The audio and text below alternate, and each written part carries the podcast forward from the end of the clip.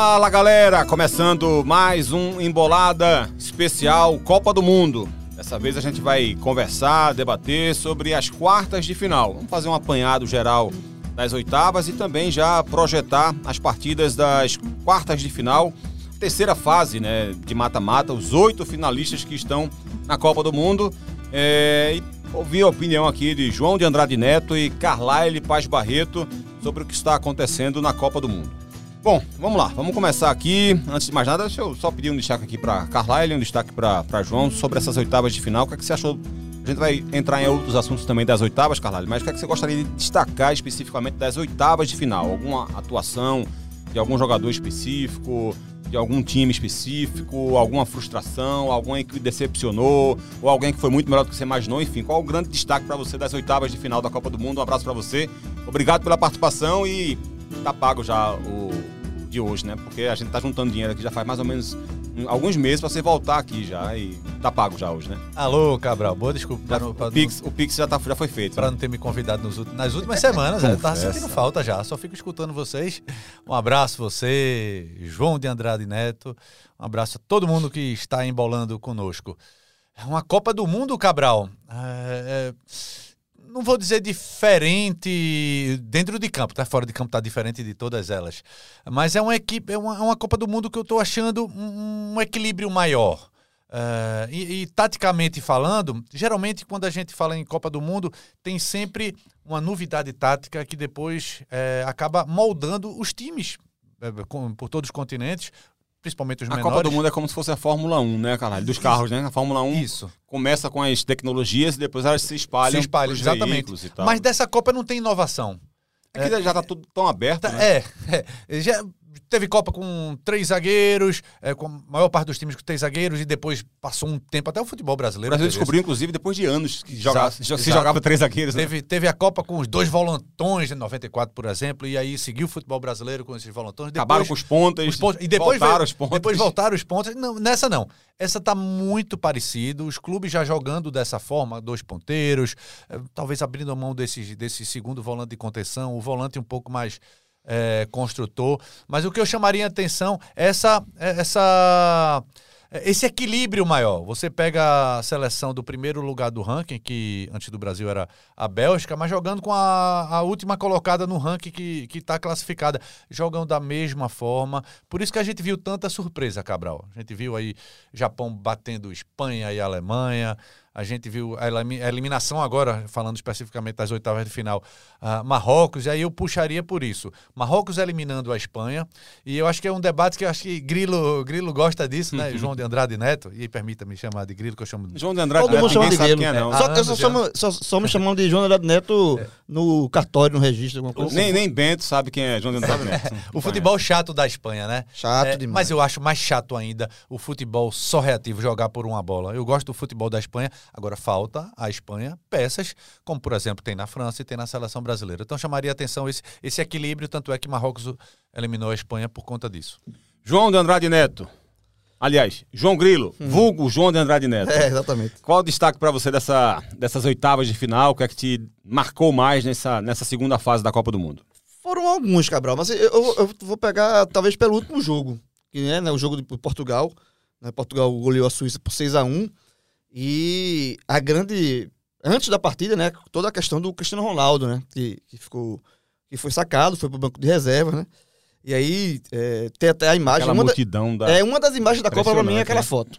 Porque tá. Não é a, nem a foto dele é, não, é no banco, é a foto. Dos fotógrafos. É. tipo, a seleção de Portugal tá lá, postada, né? Para fotos, a foto tradicional do jogo, mas ninguém tá nem aí. É. Tipo, todo, a maioria do batalhão de fotógrafos virados de costas pro campo, tirando foto de Cristiano Ronaldo no banco de reservas. E de fato, se eu fosse, se eu fosse momento, fotógrafo, eu tava virado para Cristiano Ronaldo, porque a, a, aquela era a é. notícia, né? Aquele momento, inclusive, é a hora em que os fotógrafos têm permissão para irem ao meio do campo para tirar fotos do hino nacional sendo Exatamente. executado. Você vê que tá todo mundo de costas pro hino nacional, Exatamente. seja para os jogadores perfilados no campo e todos de olho no, no Cristiano, né? Que, No- que, que eu acho aquele cercadinho, aquele cordão de isolamento. É. Acho que a FIFA inova tanto, né? Falta, falta inovar nesse ponto. É muito, é muito feio, né? Você É feio, é, É feio. feio. mas eu fiquei imaginando também, se não tivesse ele, tava todo mundo na cara do Cristiano Ronaldo ali também. Aí seria mais Esse feio é um ainda, problema. Mas, mas é. É, mas assim, o, o- é- esse jogo pra mim foi um destaque por conta do Cristiano Ronaldo e também, obviamente, depois pelo que aconteceu na partida, né? Que o, o, o substituto dele, o Gonzalo Ramos, 16 anos mais novo. fez um hat-trick, assim, o- até agora o primeiro hat-trick da Copa. É, e, pô, e, e- e o técnico, né? O técnico, ele- o, o- saiu, o Fernando Santos, ele foi o grande vencedor da- das oitavas de final. Porque você imagina, se, se ele banca é, Cristiano Ronaldo no banco e Portugal Ah. é, fosse eliminado, ele tava massacrado. Então, assim, eu acho que a pessoa que mais dormiu tranquila depois de uma vitória nessas oitavas foi o técnico de Portugal. Então, a- a- além da questão do, do- de Portugal, a seleção brasileira também fez um- uma bela partida, né? Tipo, para quem tinha ficou com uma, uma dúvida, não gostou daquele último jogo, o Brasil perdeu, mas o Brasil voltou com todas as peças, o Neymar voltou, então o Brasil fez uma, uma bela exibição, né? E aí tem teve, teve a eliminação da Espanha que eu até agradeci, porque o futebol da Espanha realmente é assim, é chato. Torna o futebol chato, né? Então, e o, e a- e o Marrocos é o primeiro, é o, é o quarto africa- africano a passar para as quartas de final e o primeiro país árabe, né? Numa Copa é, é, é, realizada num país árabe. Então, é bem, esse, esse ponto também me chamaram a atenção é, nesse jogo de, de oitavas. É, eu, eu não gosto do trabalho do Fernando Santos, não. Eu tenho muita restrição ao trabalho dele. Eu acho que ele está conseguindo meio que, que desperdiçar a melhor geração de jogadores de Portugal de todos os tempos. Mas ele foi bem demais nesse último jogo. É, que Corajoso demais, né? É, corajoso demais, demais. Acho que a mudança do, do Cristiano Ronaldo era necessária. Seria ótimo que o Cristiano Ronaldo entendesse isso e se percebesse como um cara que pode ser importante no banco de reservas, entrando no decorrer do jogo e como liderança. Não sei se ele consegue ver isso, mas acho que era necessário ele sair. Mas foi altamente corajosa a atitude dele. Não sei se outro técnico faria. Não sei também se não tivessem flagrado aquilo que o Cristiano Ronaldo falou Sim. quando foi saindo de campo né? né, que meio que xingou o técnico é, porque estava sendo substituído e ele só viu isso dias depois. Se teve algum peso na, na escolha que ele fez, por mais que ele tenha Mas acho também que as outras mudanças que ele fez e que eu não gostei é, também funcionaram, porque eu não teria tirado o Cancelo da equipe de jeito nenhum. Um dos melhores laterais do mundo na lateral direita e um dos melhores do mundo na esquerda. E ele tirou para colocar o Dalot. O Dalot foi bem no jogo, foi importante também para a equipe. É, e ainda voltou com o Otávio né, para o meio-campo, que também funcionou, também Jogou foi muito. bem no, no jogo. Enfim, então eu acho que ele foi, ele foi o grande vencedor, de fato, como disse o João, nessa última fase, apesar de não gostar do trabalho E dele. uma coisa, Cabral, só para não passar batido também, outra coisa, destaque das oitavas, né, que você pode puxar, é a atuação de Mbappé, né? Sim. Na vitória da França 3 a 1 sobre a Polônia, fez dois golaços, participou do primeiro gol também, então é um... O cara tem 23 anos e, por enquanto, é o principal jogador da Copa, e, e você se pergunta até onde ele vai chegar. Porque você tem... Veja, ele já tem um título mundial, é, fazendo um gol na final, com 19 anos, tá, com, tá agora com 23, sendo outro destaque de, co- de Copa. A França pode ser campeã também. Se for campeã, vai ser uma- um bicampeonato que não acontece desde 62, né? que O Brasil foi campeão em 51, 58 e 62. Com Mbappé sendo destaque nas duas campanhas de títulos e com pelo menos umas duas Copas aí fácil para disputar. Sim. Ou três. Então, assim, é, a, o destaque vai para Mbappé também para as oitavas. E eu me perguntando assim, onde, é- onde é que esse garoto vai parar na história do futebol, né? E aí vai depender muito de comportamento também. E aí volto a falar um pouquinho de Cristiano Ronaldo. É, e é muito o que acontece no futebol brasileiro com os jogadores brasileiros. né? Não sei se por, por base, base educacional e, e na base me- mesmo dos times. É, tem muito egocentrismo. É, jogadores, algum, sua grande maioria, quando chega num patamar desse, Cristiano Ronaldo, Neymar está inserido aí. E aí eles se acham acima do bem e do mal. São todos craques de bola. É, uma diferença dentro de campo parece que Mbappé ele se ele foca mais, ele tem mais é, ele tem mais noção da importância dele e a importância do time para ele. E aí ele joga coletivamente. É, Cristiano Ronaldo já é mais bola para ele o tempo todo. E se ele não entrar, ele faz beicinho, como fez agora. Tá com quase Tanto 40 que anos. Portugal foi com o time reserva para a última rodada e ele jogou. Ou seja, ele meio que. Provavelmente ele, se- ele Se ele- exigiu jogar para tentar bater E- e Se ele recorde. não tivesse jogado, se ele não tivesse jogado nesse jogo, fosse aceitasse a reserva naquele jogo. Contra a Tunísia, né? É, o último jogo contra. É, é, Coreia do Sul. Coreia do Sul, que é Coreia do Sul. Portugal perdeu de virada. É, foi a Espanha, né? é, a, foi, a derrota foi pra Coreia do Sul. Se ele não tivesse jogado ali, tivesse aceitado, não, eu tenho reserva, beleza, eu aceito.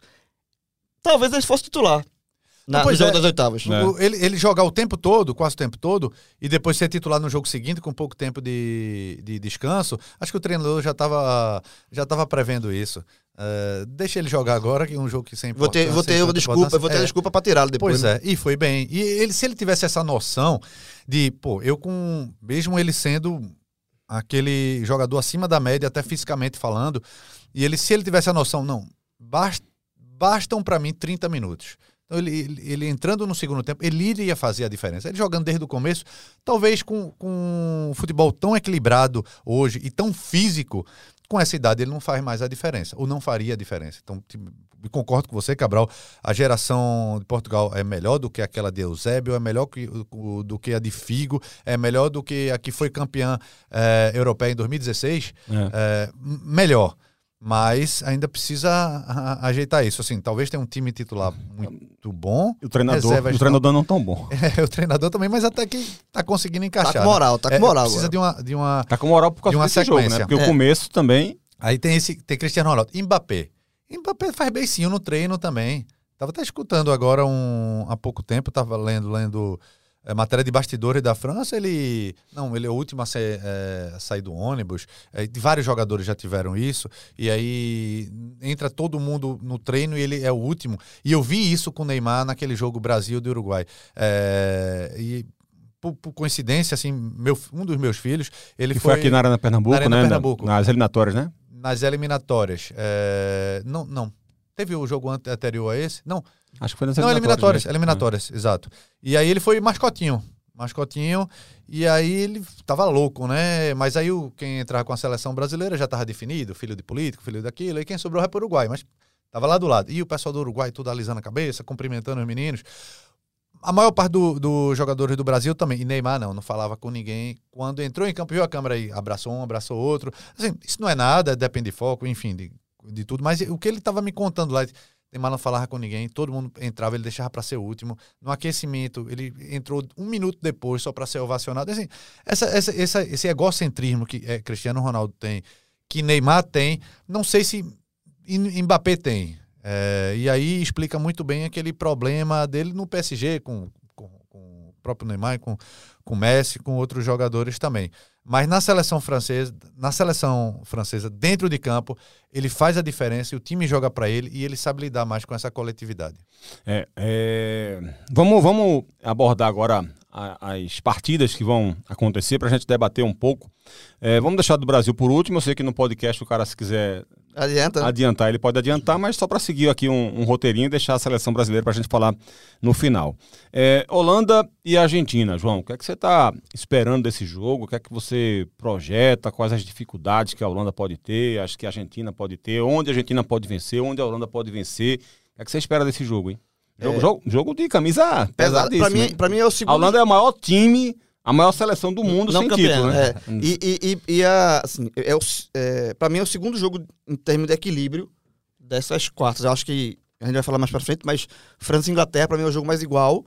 E Holanda e, e Jogo- Argentina é pra o mim, o seg- jogo mais difícil para apontar favoritismo foi esse Exatamente, Inglaterra é e isso, França. é, é isso. Esse, esse Holanda e, e Argentina, pra mim, fica no segundo ponto. E é um jogo histórico. Vai ser a sexta vez que Holanda e Argentina se enfrentam em Copas. É, é um dos jogos mais repetidos da história das Copas. Né? E aí, nesse bolo, você tem final de Copa do Mundo, 78, que é a única vitória da Argentina, por sinal. É, tem semifinal do Brasil, na Copa do Brasil 2014, que a Argentina ganhou nos pênaltis, no 0x0, lá na Arena Corinthians. E teve também quartas de finais daquele jogo é, na De França. 98, né? É, na Copa do da França, gol, de, gol do E Bergkamp. por coincidência o caminho tá bem parecido assim, né? Porque foi quartas de final, Holanda e, e Argentina, a Holanda passou, pegou o Brasil na semifinal, que pode repetir. Exatamente. E a França na E aí final. o Brasil, se passar para a Holanda, pode pegar a França na final. Exatamente. É Que a o final seja diferente, mas o caminho, O caminho é- é- desses pode ser três times aí podem se cruzar novamente. E aí, nesse bolo de jogos históricos, tem o primeiro jogo, 74, quatro- a, a, a Holanda meteu 4x0 na Argentina. Foi o primeiro jogo da laranja mecânica, né? Que você olha, aquele, aquele primeiro jogo, opa, que time é esse? De, la- de laranja que tá jogando. Todo mundo. Foi, a- ali foi o cartão de visitas, foi num, contra, contra a Argentina também. Então é um jogo que tem muita Do história. Mitchell, né? É, do Gênio Mitchell, também. Então é um jogo que tem muita história. É, o Van Gaal, que é o treinador da, da Holanda, que foi eliminado em 2014 pe- pela Argentina nos pênaltis, ela, ele falou que temos contas a acertar com a Argentina. então, assim, ele, é, ele, ele tá com a Argentina engasgada. Então, eu acho, eu Legal acho que nunca perdeu em Copa, né? que nunca perdeu, exatamente. Ele tá invicto. E, e gosta de provocar, né? É, ele é o Van Gaal, é, to- quando tem coletiva do Van Gaal, Você você, que sabe que vai ter notícia ali. Vai Pra ter do- imprensa Ah, da, da Holanda lá. Eu peguei os jornais hoje e vi vários elogios à seleção foi, foi, brasileira. foi. E eles jogam igual a gente e vocês aqui falam mal da seleção brasileira. É. Ou seja, técnico é igual, a relação de técnico e imprensa é a mesma em todo canto Ele do falou mundo, que o primeiro, o, o primeiro gol da, contra os Estados Unidos né, foi o que foi um gol coletivo. Ele foi o melhor Mais momento da. Copa. Foi lindo, foi o lindo. Brasil mesmo. só joga em contra-ataque. Realmente. foi lindo, O Brasil joga contra-ataque. Mas, o É, mas Brasil não foi o melhor momento jogar da Copa, né? também. Mas o gol da Holanda não foi o melhor momento da Não, Copa. Ele falou que foi o melhor ele, momento né? da Copa. Ele? Então, assim, o Van Gaal, quando vai dar entrevista, a gente sabe que tem pelo menos três matérias saindo ali. Pelo menos. É, mas, do- falando do jogo em si, é, eu acho que vai ser um jogo bem de, de características diferentes, né? A Argentina, é, com, com os garotos que entraram, melhorou muito, mas tem como o Messi o seu, seu astro ali, né? A bola tem que passar lá. Se, se Messi jogar mal, eu acho que a, a chance da Argentina passar é muito pequena. Eu acho que a Argentina ainda, por mais que tenha um elenco que dê um suporte melhor, mas eu acho que só funciona se Messi funcionar. Eu acho muito difícil é, a Argentina vencer um jogo de mata-mata sem o Messi jogar bem. E a Holanda é aquela Holanda diferente das outras Holandas que a gente tá conhecido, que a gente historicamente a gente conhece, que é um futebol envolvente, toque de bola. Essa é uma Holanda mais Nem o pragmática. 4-3-3 eles estão usando, Exatamente, né? Que a Holanda quase nunca abandonou esse É, é um futebol, 4-3-3, né? exatamente, é um futebol muito pragmático. É, um- é uma Holanda talvez mais pragmática que eu, que eu já vi em Copas. E até nem era tão assim, João. Nas eliminatórias, na Liga das Nações, era um time que era, dava gosto de ver jogar. Mas na Copa do Mundo ela tá ficando muito presa, muito tá- amarrada mesmo. Ela tá amarrada. E, e, mas tá dando certo. Veja, a a Holanda tem É muito competitiva. é. quatro jogos, né? Três é, vitórias e um empate. Uhum. Tá, assim, tá- você pode olhar assim, parece o Brasil de 94. Tipo, é, Brasil, na 94 você tinha uma pressão gigantesca para ser campeão, só era 24 anos sem o Brasil é, conquistar o título, que vai se repetir caso o Brasil não vença esse ano, na Copa, na Copa seguinte.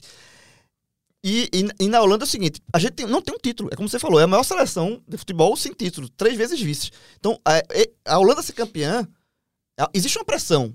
O Van Gaal quer esse título, todo mundo quer esse título. Então, talvez assim, ó, a gente não vai, a gente não vai jogar como Holanda, mas se, se der certo, é o que vale. Se for campeão, se a Holanda for campeã nesse pra- pragmatismo aí, é, ninguém vai reclamar. Já Ah. teve times muito melhores, muito melhores, né? E centroavante, é, Holanda, é, Gullit, oh, perdão, Van Basten, é, Rijkaard, quem mais? Até é, Nistelrooy, é, sempre tem um centroavante. E agora você não tem aquele centroavante. Você tem uns jogadores rápidos, tem... É o Gakpo, que é o principal, assim, que é o... É porque, foi- mas o Gakpo, Gakpo, por exemplo, no PSV joga pelo lado esquerdo do campo. ele tá- né? ele joga mais ele, aberto. ele, ele também joga como, como centroavante também, mas é um ele não é, nove. de repente, aquele é, é um, é um jogador mesmo. mais móvel. E ele Então- joga, porque ele, ele, ele agora tá usando o Memphis e o, e o, o Gakpo, são exatamente essa movimentação intensa lá na frente, né? nesse, nesse 3-5-2 dele, né? É, exatamente. Então, eu acho que vai ser um jogo difícil pra Argentina. Sabe? Eu acho que esse pragmatismo da Holanda pode surtir efeito. É, O Van Gaal eu acho um grande treinador. E a Argentina tem um, um- um dos, um dos maiores jogadores do- da história. Então, acho que vai ser um jogo bem interessante, mas é, já dando meu palpite aqui, se alguém levar em consideração meu palpite, é, eu acho que, tipo, eu vejo possibilidade da Holanda se classificar contra a Argentina. Eu acho que eu vejo, é, eu assisti todos os jogos mais, da Holanda. mais chance da Holanda passar, você acha? Eu, eu vi todos os jogos da Holanda, né, com bem, bastante atenção. Eu vi to- também todos os jogos da Argentina. Mas eu acho que a Holanda, com esse pragmatismo dela, esse futebol, sabe, é, sa- sabendo anular as peças ali da Argentina, é, talvez é, a, a Holanda consiga tirar a Argentina dessa vez. Eu acho que. Eu não, não, não vou ficar surpreso se a Holanda se classificar. Eu acho que talvez se eu fosse participar de um bolão, a gente tá, eu, a gente tá participando de um bolão. é, no meu bolão eu botei vitória da Holanda. É, Só para até deixar bem claro para o torcedor, o João está acompanhando bem a Holanda e ele falou aqui na, que assistiu com bastante atenção o jogo da Holanda e assistiu o jogo da Argentina. Ele não falou bastante atenção, é que o João está cobrindo o grupo É, a gente E, né? João? A gente cobriu O grupo- o- no começo da Copa. Eu cobri o grupo A, os times do grupo A e os times do grupo E. Só sobrou a Holanda, porque o grupo F é o único grupo com todos eliminados Quer até dizer, agora. o- o- Os oito que você estava cobrindo ali Só só, sobrou sobrou um. um. Tá, E ok. aí- Que não é novidade pra ninguém, Que não é surpresa, pra que ninguém. surpresa, Carlyle. E agora a gente vai assumir Marrocos também. Então Coitado, Acabou, acabou Marrocos, né? Marrocos Acabou pode ser o primeiro africano Aí, aí pra semifinal. É, então, mas a gente. Mas assim, eu acho que. ah, eu, eu apostaria na Holanda. Na Holanda. É, Carlyle, essa, essa Argentina aqui, se você for observar, vou tirar o Messi dessa, dessa minha conclusão, evidentemente. Se você pegar os jogadores da, da Argentina, hoje talvez não haja nenhum de ponta no futebol mundial. Como a França tem Mbappé, por exemplo, como a Inglaterra tem Harry Kane, por exemplo, como o Brasil tem Neymar, por exemplo, não há esse jogador a não ser o Messi. Ó, aliás, a não ser, é, a não ser o Messi. É, mas aí você vai assim, pô, mas cada um tem um. Ok, mas a França tem um repertório muito maior entre os coadjuvantes. A Inglaterra tem um repertório muito maior entre os coadjuvantes. O Brasil tem um repertório muito maior entre os coadjuvantes. Essa Argentina que tem, evidentemente, o Enzo, eu sou fã do Enzo, sou fã do, do Julian Álvares. É, eu gosto demais do, Di- do Di Maria quando ele, quando ele consegue jogar, né? quando ele tá bem, quando ele tá 100%. Eu gosto demais do futebol dele. Eu gosto do Depô, não tô gostando na Copa do Mundo, mas gosto do futebol Ela dele. fez uma- um grande jogo nas oitavas. Melhorou, porque o índice de passo do Depô quase sempre beira os 90% a 95% no jogo. E o primeiro jogo dele ele acertou 70 e poucos por cento. Isso é, isso é algo muito fora da curva para a carreira dele mesmo. Mas enfim, esse time da Argentina é mais coletivo mesmo, é mais autoral, digamos assim, do Scaloni. Até eu, para mim, foi o técnico que melhor encontrou um espaço para Messi jogar. É, é muito Scaloni esse time da Argentina. Sim. E pode entrar também na, na questão do, da Holanda também, evidentemente. Sim, é, em- só rapidamente em relação. A Holanda não foi campeã mundial por, por um pezinho, uma canelinha de Casilhas, né? É. Cacilhas. Foi o, o. Robin. Robin. Robin. Exatamente. Entrou Ele sozinho. livre, então tava É, 0x0. é. Uma das, Tava maiores, 0 a 0, é. uma, uma das maiores defesas da história da Copa. Muita gente Isso. lembra do, a cada- cabeçada do, do Banks, né, com o Pelé, pela plasticidade, mas eu acho que talvez a, a defesa, uma das mais importantes. É, Final de Zero a Copa, né, pô? Na cara- final de zero a Copa, zero você, ali. você nunca. Jogo seu país nunca duríssimo. tinha vencido um título, enfim, e você perde um gol Ele desse. deve sonhar até hoje, né? o- É, o, Bravo Guerreiro. Exatamente. o, o, o Netherlands. É, foi. É, sim, Argentina. Sim, e justamente por conta disso, Cabral. Você tem Messi, e aí tem um hiato, e depois vem os demais. É, Di Maria já foi um, um- secundário, por exemplo, mas não é mais até pela questão, questão física. Mas é um time mais coletivo, é um time mais tático, mas a Argentina é um time mais passional. É, isso tem um lado bom e tem um lado Para ruim. deixar claro, eu acho a Argentina fortíssima. Sim, Fortíssima. O melhor time da Argentina desde 2006. E olha que daquele time de 2006 tinha gente pra burro, talentosa. E, e esse time chegou com, no meu patamar de expectativa, tão grande quanto aquele de 2006. Não à toa estava invicto aí há três anos, né? Se bem que 36 partidas, né? É, fugiu do, do Brasil no jogo no. é, porque era para ter pelo menos ter jogado de novo. E aí Aham. teve um arrumadinho de FIFA, enfim. AFA e CBF não teve esse segundo jogo. Poderia ter perdido essa invencibilidade. Mas seria uma derrota em mais de três anos.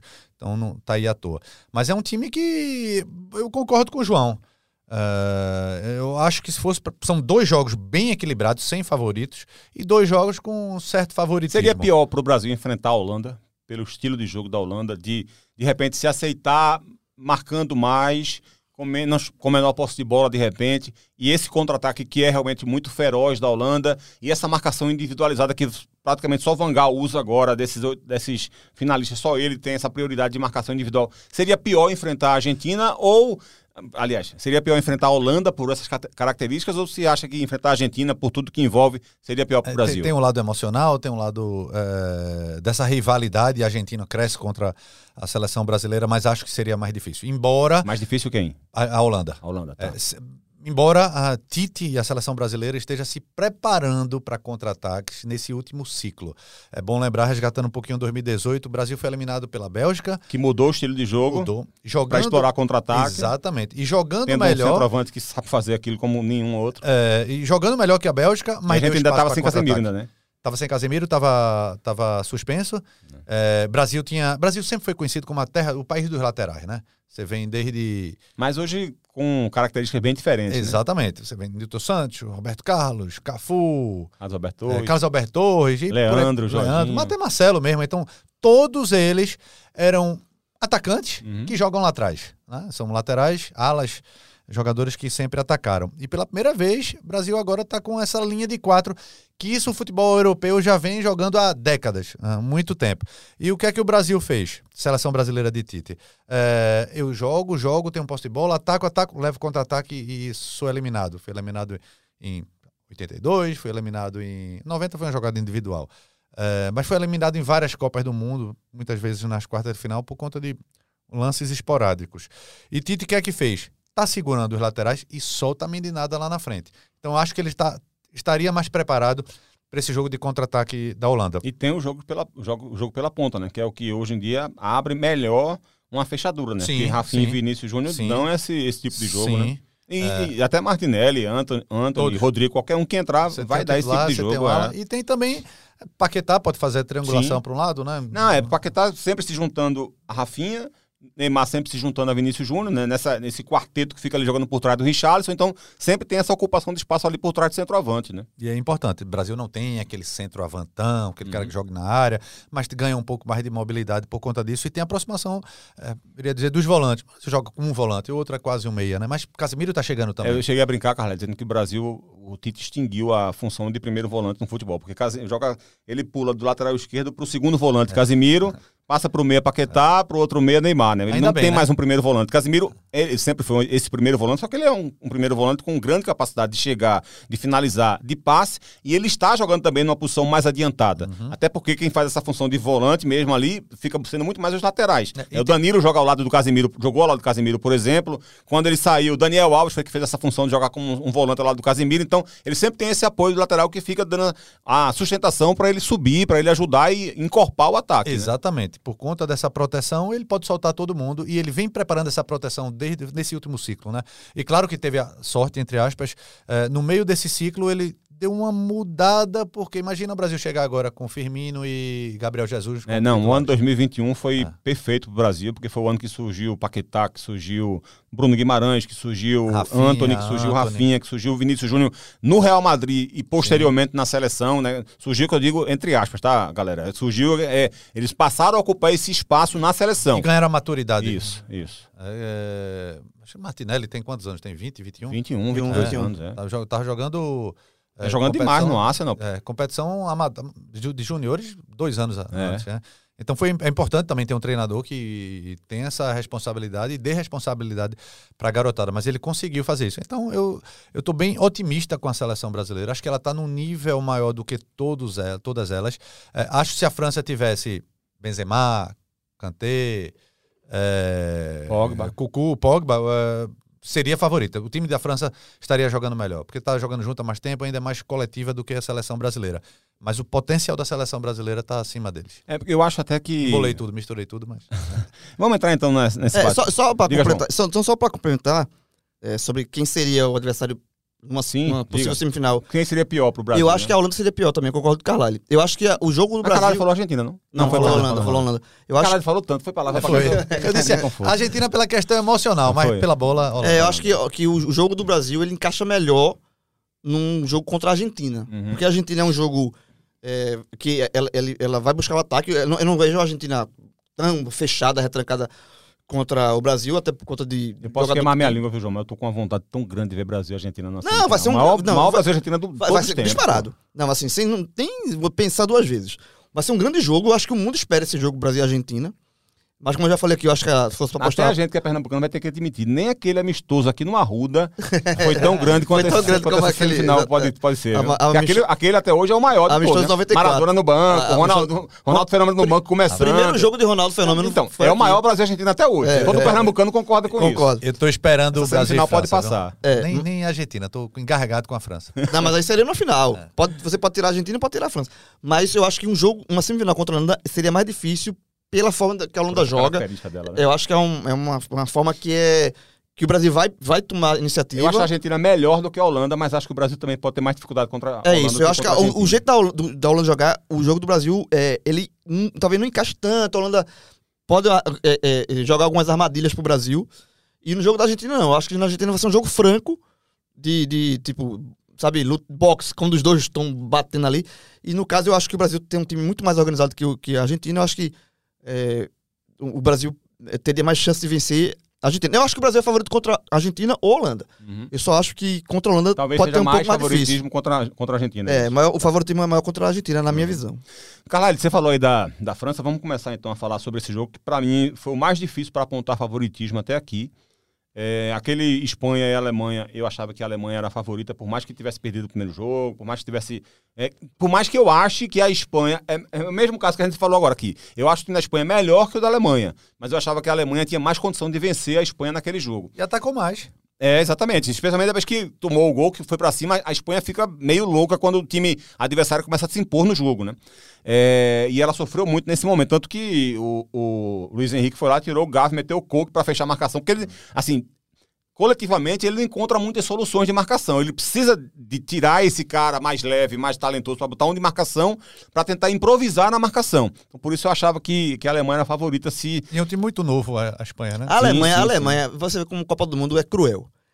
A Alemanha não fez uma, uma Copa ruim. Não. Ela teve. Era pra ter Um- metido uns 4x0 na- no primeiro tempo contra. Exatamente. Ela teve um Japão. tempo ruim na Copa, que foi o segundo tempo contra o Japão. E esse segundo tempo. Desmoronou a Copa dela. Ela foi eliminada por causa de um A tempo Espanha ruim. teve 17 finalizações com Costa Rica, meteu 7 a 0. A Alemanha teve 32. 32 finalizações É. contra a Costa Rica. Exatamente. A, a- a gente fez um levantamento, Carlalho. O Brasil é o- dos oito finalistas, é o time que mais finalizou até aqui. São 70 finalizações. A França finalizou 68 vezes. A Alemanha, com um jogo a menos, finalizou 69 vezes. 69. É, A Alemanha, a Alemanha pagou pelo segundo tempo contra o Japão. Contra, contra a Espanha, eh, teve gol anulado, teve Isso, bola na trave, isso, teve goleiro isso. salvando. E aquilo, assim, tipo, num, num recorte ali de, que de 25, 30 minutos mais ou menos. Já no finalzinho, né? Que deu É, aquele, tomou o gol É. até, achar, até empatar o jogo, de 25. 30 minutos. Imagina se ela tivesse feito isso por mais tempo. Como não teria sofrido o time da Espanha. Mas enfim, vamos, a Alemanha já saiu, a Espanha também. Vamos voltar para a França. França e Inglaterra é o jogo que eu estou tendo mais dificuldade para apontar favoritismo. Eu vou até falar aqui daqui a pouco qual é meu favoritismo. É...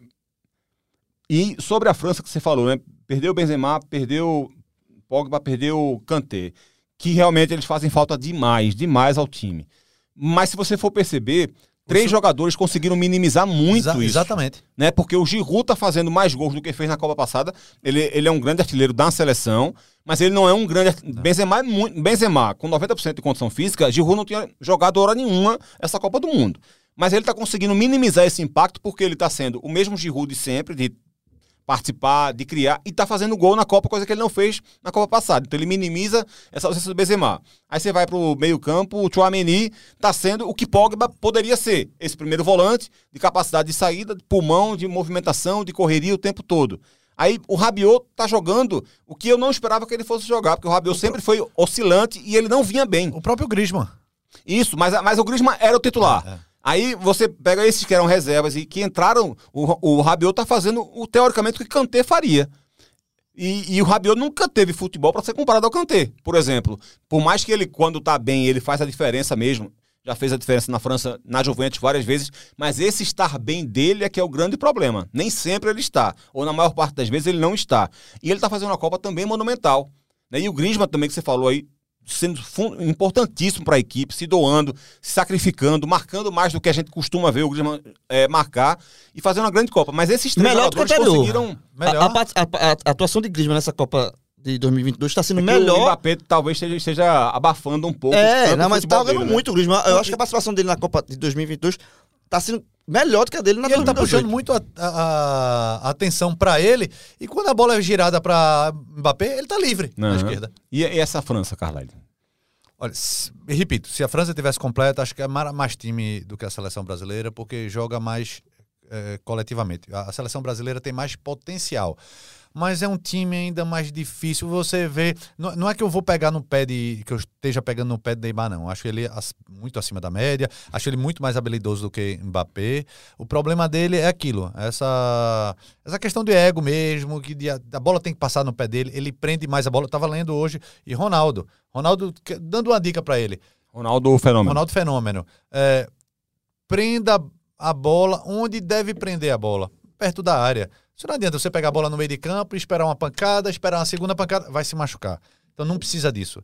Mbappé faz o. Ele é objetivo, ele faz o simples, mas faz um simples com extrema habilidade. Se Neymar. E ele tá pudesse ficando cada vez isso- mais completo, né, do Exatamente, tempo, né? exatamente. Ele, aquele 2018 era aquela explosão, aquela velocidade pelo, aberto pela esquerda é, e muito gol, muita potência no chute. Hoje ele continua tendo isso E é, é evidente que daqui a, sei lá, oito anos ele vai ter que adaptar o jogo dele. Cristiano Ronaldo era Sim, isso na é. infância, na infância, na juventude e teve que virar uma espécie de centroavante no final. É provável é. que o Mbappé também faça esse caminho, mas hoje ele continua usando essa potência dele, física, essa energia, mas ele se tornou mais completo porque ele é mais criativo, porque ele sabe jogar de segundo atacante. O Theo Hernandes quando entra na equipe, por exemplo, que eu achei uma bobeira deixando deixar ele no banco no começo da partida lá contra a Austrália, quando toma o gol que o irmão dele, o Lucas Hernandes, se machuca, que ele entra, ele faz o Mbappé ter essa chance de jogar mais centralizado também, e aí o homem começa a destruir no jogo e começa a destruir na Copa do Mundo. Então ele vai se tornando cada vez mais completo, né? Tá, tá voando. E ele, ele faz o time jogar com ele, né? Então a, a França tem isso. A França sabe o que quer, sabe como jogar.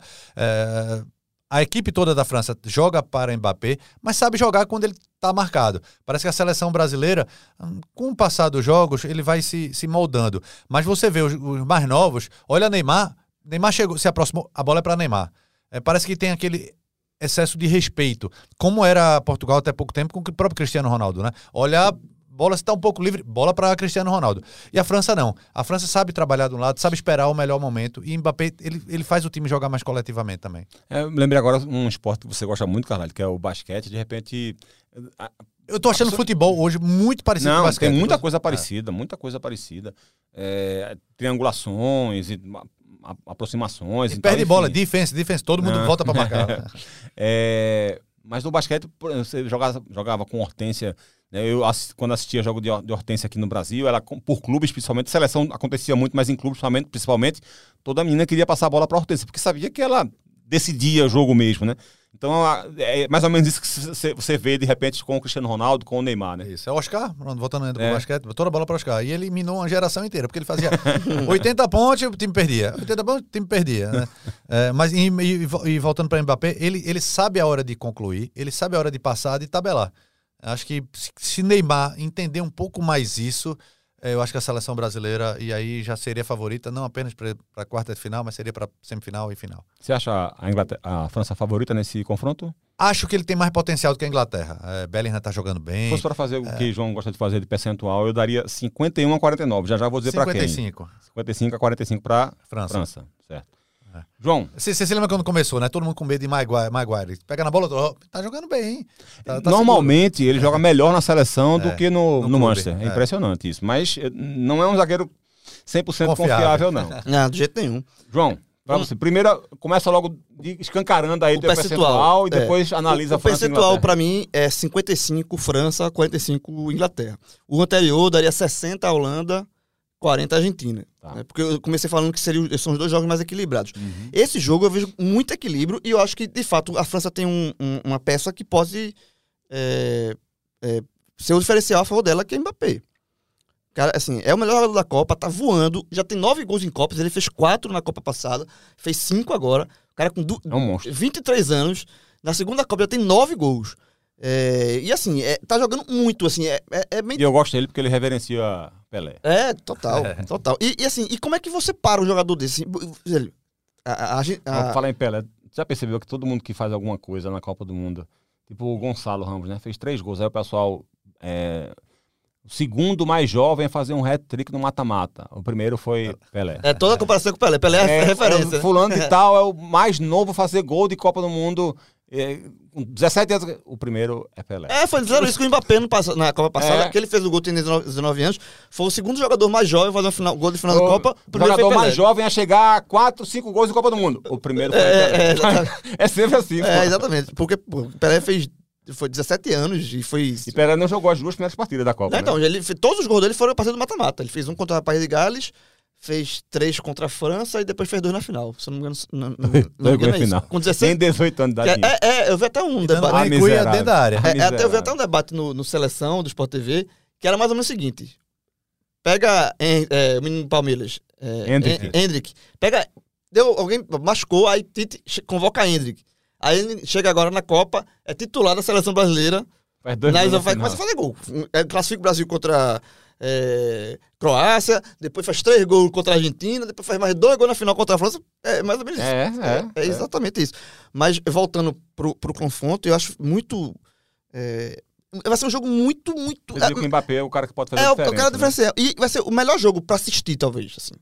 Né, o jogo do Brasil, o, cara, o pessoal vai ficar assim, porque é a seleção brasileira, o jogo da Argentina tem, tem essa questão de Messi, né, a questão do Colando, jogo histórico, se repete muitas vezes, mas eu acho que jogo tem, tem um potencial de ser o melhor jogo da Copa.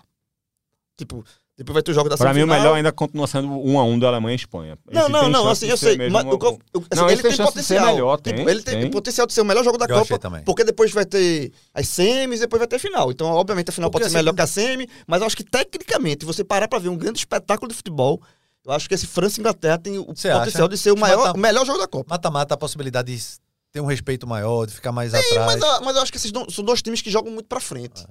Sabe assim, são dois. Que tem um. o- a, o- a Inglaterra tem o Bergman, você já falou aqui, tem o, Harry Kane, que tá fazendo um- um- uma baita Copa, apesar de ter feito um gol só, mas de, de preparação para os jogadores. É, o Saka. tipo, a, a Inglaterra tem também muitos garotos bons de bola e que jogam, jogam muito pra cima. E a, e a França tem Mbappé, tem Griezmann, tudo que a gente, a gente já falou. Eu acho que o, o meu 55 pra- pra França, esse 5 a mais aí, o nome dele, esse 5 é Mbappé. Uhum. Sabe assim, se não tivesse o Mbappé, se fosse o Mbappé fosse um jogador mais comum, seria 50-50. Ou 51 a 49, você falou aí. Esse meus 5%, ele se chama. O nome dele é Mbappé. Mas eu acho que é, quem puder assistir com calma, né? Sem, sem ter trabalhando com a gente. Mas, assim, eu acho que vai ser um grande espetáculo de futebol. Também acho. Fale por você, viu? Vou estar de folga agora. Finalmente, aí agora eu vou sentar, degustar o jogo. Tá bom, liga pra Lucas Futebol e reclama com ele aí, porque não, peço folga ainda, né, João? Ah, total. É, eu- o meu favoritismo é para a Inglaterra. Nesses moldos aí de 51 a 49. É, Teu favoritismo é na mais do erro, né? na mais do Na mais de erro, né? Então, mais de erro aí é 3%. Porque eu acho que os Eu dois, os times são bons demais, velho. Demais, assim. Eu acho que gente- alguém pode se surpreender se a Inglaterra for campeã do mundo. Se a França for Não. campeã do mundo. Não dá pra dizer que foi surpresa de Não. jeito nenhum. Pra mim, Inglaterra, França, Brasil e Argentina não surpreende nada se for campeã. Nenhuma dessas surpreende. A Holanda, se chegar agora e for campeã, vai me surpreender. Marrocos, muito mais. Qualquer uma outra que está nessa decisão agora me surpreenderia em algum grau. Essas quatro não. Por que, que eu eh, apontaria esse leve favoritismo para a Inglaterra? Porque eu acho que o diferencial da Inglaterra pode ser o fato de ter um meio-campo mais marcador, e Carlyle sabe quanto eu amo marcação. É, ele, ele, é, tem mais pegada, exatamente porque o Griezmann, de repente, é o terceiro homem de marcação, que ele está fazendo muito bem, mas, pô, não é a dele, não é a dele. E, assim, o time da Inglaterra encontrou esse equilíbrio quando o Anderson entrou, né, e passou a ter ele, o Bellingham e o, o Declan Rice. Fez gol, Anderson. É, exatamente. Então, eu acho que equilibrou um pouco mais a equipe. E o outro fator diferencial é exatamente na contramão do que João falou. Porque eu acho o Mbappé formidável, maravilhoso, fantástico, e ele pode, de fato, decidir esse jogo, o próximo e a final. Mas eu me encanta mais o fato da Inglaterra ter seis atacantes que já fizeram gols. Seis. É mais distribuído. Mais distribuído e assim, ele vai pegar um o lateral sair- direito que tá bem demais, né? se- é, se sair um, de repente o outro vai entrar. Porque ó, o Saka e o Foden ganharam a posição com muito mérito. O Rashford tá entrando todo jogo bem. Todo jogo ele tá entrando bem. Aí, além deles, você tem o Sterling, que pode ser que volte, não sei se vai voltar, se teve problema da, da família dele. Você tem o Grealish, que é outro cara que pode, tem capacidade de fazer a diferença também. Você tem o Mount, que pode também fazer a diferença. Então, assim, é muita gente de lado de campo, sabe, para trabalhar essa bola com o Harry Kane e fazer essa diferença. Então, eu apontaria, eu, eu citei aqui, digamos, muita coisa bacana na Inglaterra só para justificar que ele tem um leve favoritismo. Isso não quer dizer que a França não tem os méritos dela, não. Muito pelo contrário, tem muita coisa boa. Muita coisa boa nesse time da França. O técnico não é uma delas. Mas eu também não gosto tanto do Southgate. Então, nesse caso aí, fica um pelo outro. Por isso, apontaria um leve favoritismo. você acha pra que a questão da Inglaterra é, de- de- só tem um título mundial em 66, né, quando sediou, e de, de lá pra cá, as campanhas da Inglaterra são muito fracas. Tirando Muito fracas. 90. É, foi só, foi só três vezes para semifinal. É, 90, 66 e É, 2018. exato. E depois vocês só duas, né? 90 quando perdeu Ela pros pênaltis tem pra Alemanha. um grau de, de quartas de final hoje alto, se você pegar 10 participações em quartas de final. Mas isso é porque até 86 não havia oitavas de final. Era. Era, era de outra forma, Era- era, grupo, era era, outra- era. Era, era, é, já era 82 quarta de final é. e depois já era semifinal. Não, então, 82 foi um triangular. Isso, É, no, for- exatamente. no formato atual, que é a No partir formato de atual, 2086, assim, terceira fase de Copa do Mundo, ela tem pouquíssimo. pouquíssimas. Vou pegar aqui, eu tenho anotado Ela tem isso. 90, foi eliminada pra, pra Alemanha nos pênaltis, e na- terminou como quarto lugar. E na Copa passada, que perdeu pra, Bel, pra Bélgica. Não, não, foi pra Croácia. Perdeu pra Croácia. na, na prorrogação. Então, assim, é, tem uma, uma cobrança e os ingleses, é, eles têm. Eles assumem, é, é, já assumiram essa, essa, essa síndrome de. Que nunca dá, nunca dá certo, nada dá certo pra Inglaterra, que não vai chegar. A música mais famosa deles é que a taça tá voltando pra A casa. casa E ela tá- nunca, nunca, Nunca, nunca foi. Então, assim, mas eles têm, têm, têm essa, sabe aquele. Uh, ó vida aos céus, o azar, aquele desenho animado pra quem é do nosso, na, na nossa idade. Eu acho que a Inglaterra tem muito isso. E eu não sei se isso vai entrar em campo também. Porque enquanto a França é uma França atual campeã do mundo, mais leve, a Inglaterra tem toda essa síndrome de você não, não conseguir. Uma hora chega a barreira e você volta pra casa. Eu não sei se isso. Se os jogadores da, da Inglaterra vão pra, com isso pra dentro de campo. A Inglaterra perdeu o título da Eurocopa em casa É. nos pênaltis. Então a Inglaterra é muito traumatizada, perdeu pra Itália. É muito traumatizada com eliminações, com coisa. Eu acho que, não sei se, se esse aspecto emocional aí pode Naqueles- ter alguma influência para esse jogo de sábado, mas é, em termos de puxar histórico, a- a- o histórico da Inglaterra é péssimo. Naqueles textos, João, que eu fiz da, do começo da Copa, né? Que você pegou um deles, aqueles textos curtinhos que eu fiz É, no meu blog. mas muito É, bons, muito Aí eu bons. trouxe esses números e coloquei o seguinte, que é, a, a- a Inglaterra é muito maior fora das quatro linhas do que dentro. Ela impactou Sim. o mundo né, com a reinvenção, digamos assim, né, da, do futebol, do- na- na- nos moldes atuais, né, da, com, regla, com regras, com regulamentos, expandiu a prática para o mundo inteiro. Tem hoje a, a principal liga Mas- do mundo. É, exatamente. Mas dentro de campo, o, o que a gente tem de desempenho é o seguinte: ele foi campeão em 66, e é claro que a gente não pode esquecer disso. Diga, queria Daquele falar. jeito? É, a bola daquele não- jeito. A bola Se que não entrou. não? A bola não entrou. Mas ela nunca venceu a Eurocopa, ficou fora de seis mundiais, ou seja, caiu pelo meio do caminho nas eliminatórias de seis mundiais, foi eliminada na primeira fase três vezes, em quatro ela se despediu na segunda fase, porque até 82 É. não havia oitavas de final, então na segunda fase ela saiu. E também já foi eliminado nas oitavas atuais para a. Argentina. Isso. E só Pena. foi semifinalista três vezes, como a gente falou aqui. Então, isso pesa. Agora, tem um detalhe, João, que é o seguinte: é que os últimos resultados dessa Inglaterra atual são, são bons. Porque ele está sempre chegando. Foi vice da Eurocopa. Mas ela, foi caiu, ela caiu para segunda. em 2018. Na, na Liga das Nações, Foi ela caiu para agora. segunda Foi, divisão. mas a, a Liga das Nações. O De Bruyne, o De Bruyne é, como é que se diz? Resumiu bem o que tem sido essa Liga das Nações. A UEFA oficializou o amistoso. É, Porque é. boa parte das seleções estão, não estão usando seus titulares nessas competições e tal. Eu acho que ela poderia existir, mas até de uma forma diferente. Porque eu acho que seria bom para a Europa também enfrentar Brasil, enfrentar Argentina, enfrentar Colômbia, amistosos. Eles não têm mais esse direito. Nem a gente enfrenta mais eles, nem eles enfrentam mais a gente. Nem enfrentam a África, nem enfrentam a Ásia, nem enfrentam a Oceania. Sempre estão jogando entre si ali. E tá meio esvaziado o torneio. E a Inglaterra teve um pouco disso também. Mas assim, ela, ela é, foi finalista da, da Euro dentro de casa. O Wembley teve muito, muito impacto também na, na, na campanha e foi semifinalista em 2018. Então tem esse detalhe também de, de um time que tem melhorado e acho que a Premier League tem muita até ligação pela, é, com até isso. pelo campeonato. É, que fez surgir muito mais jogadores e, e é, assim, digamos, responsável por essa boa safra que tem hoje na Inglaterra. Vamos para Marrocos. Marrocos e Marrocos, Portugal, meu né? amigo. Veja E só. O que é que vai valer? O que é que vai valer? Carlyle, deixa eu começar com o Carlyle, porque eu tenho uma pergunta por boa. favor. Carlyle, Carlyle, o que é que vai valer a pena nessa, nessa quarta de final? A ofensividade que você tanto apoia de Portugal ou a minha defensividade da, de Marrocos? Olha, é, eu, eu, vê, que, vê que imprensado que eu entrei. fa- fazia jogo na rádio com o Cabral. essa, essa, essa nem eu apostaria muito Marrocos, não. cara. Aí Cabral, melhor em campo. Aí eu, geralmente, um atacante. E Cabral, volante. Vinha votar em Bibi, pô. Pô, É melhor votar no. E no Luciano. Totó. É melhor Derlei. E Luciano Totó, Derlei. Mas era sempre. Aí sempre o narrador é, é, desempatava. É, olha, Portugal é mais equilibrado, não é só gente Eu amo, eu amo volante bom mesmo, Carlyle. Não vou É, negar, não. Eu sei disso, eu sei disso. quem é o melhor em campo da, quem é o melhor da Copa da Seleção. Brasileira? Casemiro. Mas aí eu concordo. Mas é, é, também acho. É, Portugal é um time equilibrado. Um time que tem bons laterais. É, Pepe tá surpreendendo. Pepe, imaginar que é porque Pepe... ele estava machucado, né? É. Então, acaba o gol. surpreendendo ele. E aí- a- e- além da idade dele, evidentemente. E aí vão, aquele, fez ganhando um gol, mano é, o- é o jogador mais velho a fazer, um gol, Isso. em jogo de Mata-mata, mata-mata. né? O mais velho geral é Milá.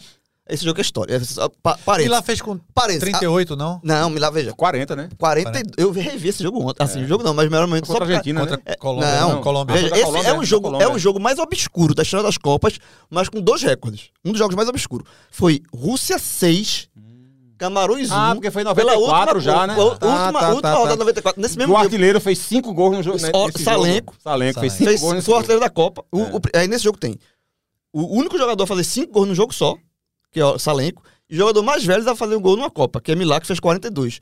E o jogo foi 6x1 pra, pra Rússia. E eu duvido você lembrar de um gol, desse, de, de um lance desse jogo. É difícil, nem, nem o padrão. É um dos jogos mais Até porque, obscuros sabe por quê, João? Pra gente fica Foi ainda mais Brasil e obscuro, Suécia. porque tava, foi na mesma hora, de Brasil e no Suécia. mesmo dia de Brasil Suécia. Porque Que foi um a um. tá- os dois times estavam no grupo do É, Brasil, é então que- todo mundo viu o jogo do Brasil. Aí o que é que fez isso? Aí ontem, quando teve o gol de Pepe, que é, lembrar que é o jogador mais velho, aí eu lembrei de Salenco, eu disse, eu vou ver pela primeira vez, quero ver se tem um vídeo, esses gols desses jogos. Aí eu vi, eu assisti ontem. Ontem, no caso, a gente tá gravando na quinta, na quarta-feira. Eu acho o- que a o jo- Rússia abriu o placar assim. Não, foi. não foi- foi- fez a é, goleada é, no final que a Camarões É, acho diminuiu, que né? abriu 3x0, 3 a 0, uma depois a- assim. o Camarões fez um. E assim, eram os gols de. Acho que era uma coisa que Pela, não dava, assim, era sabe, pelada, final de. Última Ah. pelada do churrasco. Aqueles jogos assim, os caras não queriam nem aí. Mas enfim, é, fecha Porque parênteses. os dois estavam eliminados já. né? É, é. Mas é, fecha parênteses, é só pra falar do jogo mais obscuro, com dois recordes É da porque, história da Copa. exatamente, o Carvalho pensou com 38 anos porque ele tinha feito na Copa de 90, né? É, Mas aí em 94 ele fez 42, esse gol. 42, é, tem é, 42. É, exatamente. Contra, tinha feito contra a Colômbia. né? Colômbia lá, com aquela dancinha É, maravilhosa assim, dele é, lá. Na, na bandeirinha de escanteio. É. É, Portugal é mais equilibrado. E Marrocos é jogar por uma bola. E teve essa uma Mas eu bola. não acho que Marrocos sabe atacar, não, Carvalho. Assim, ele, ele, não, é- ele não é um time de volume. Tanto é que Sim. ele é o time que menos finalizou entre os oito. Ele finalizou 32 vezes, ou seja, Ele- menos da metade do Brasil. Ele joga no erro Mas do adversário. O Ziyech é muito bom jogador, né? O Ha- Hakimi é, É, o muito Hakimi bom é jogador. Hakimi é. É, ele é- eu- eu falei aqui, é aquele time que joga por uma bola. Só que ele teve essa bola várias Vai- vezes.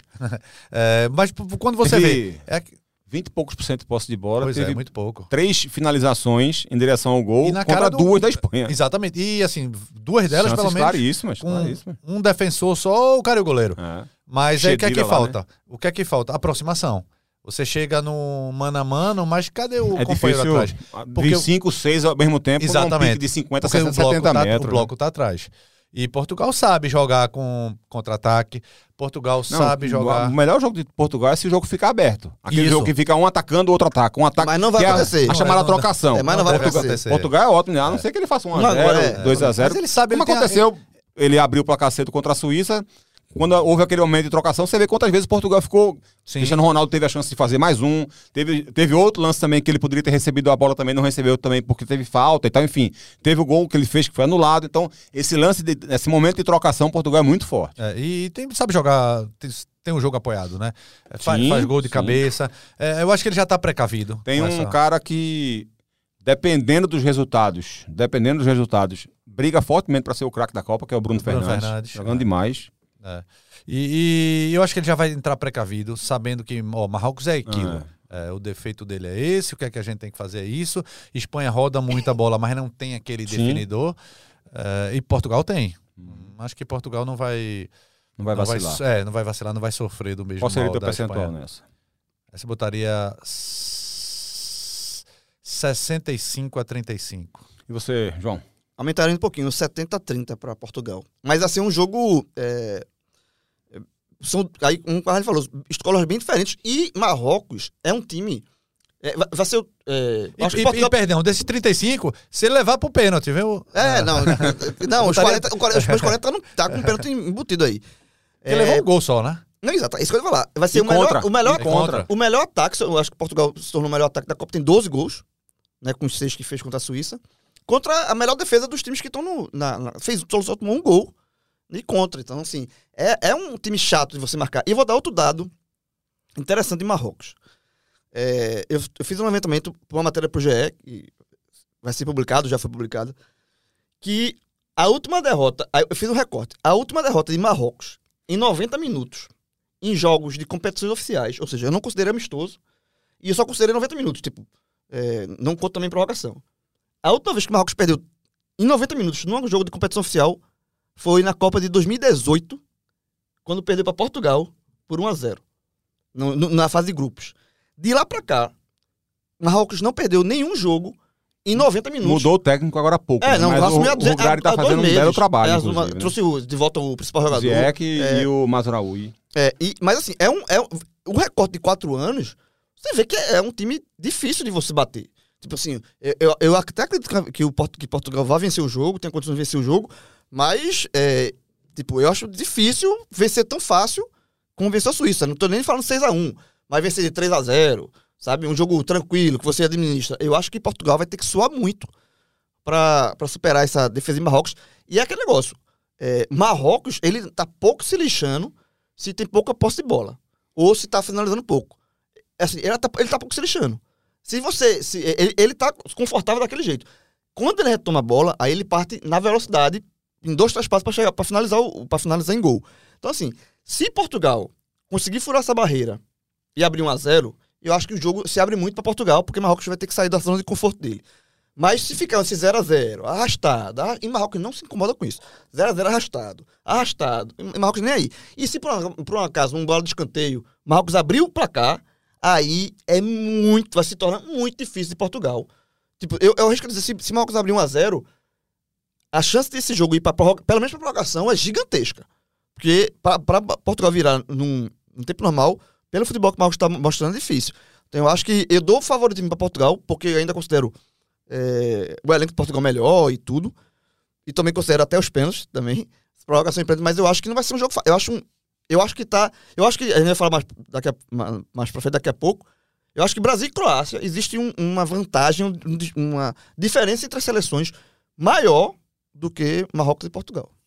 Eu daria 70% para Portugal. Ah, apesar de gostar muito da seleção de Marrocos, apesar de achar que é o time que melhor se defendeu, até porque ela é, digamos, especialista nisso, né? É o que ela faz como prioridade. Então, ela tinha para chegar onde chegou, ela tinha que ter a obrigação de ter de fato uma defesa muito bem montada. É o time que é, dos, dos que se classificaram aí que mais desarma, que mais intercepta passe, que mais corta, mas ela também finaliza pouco. Ela e acho que ela até ataca bem, como eu falei aqui, aqui agora há pouco para o Carlyle. Não, não ataca bem em termos de quantidade, mas acho que ela ataca bem em termos de qualidade, porque ela muitas vezes chega pouco, mas como ela pega os adversários com muito espaço, ela muitas vezes se torna perigosa nessas finalizações, como foi diante da Espanha, né? Só que pega- sof- sofreu muito fisicamente nesse último jogo, né? provavelmente, provavelmente com- vai, vai ter dificuldade em relação a isso.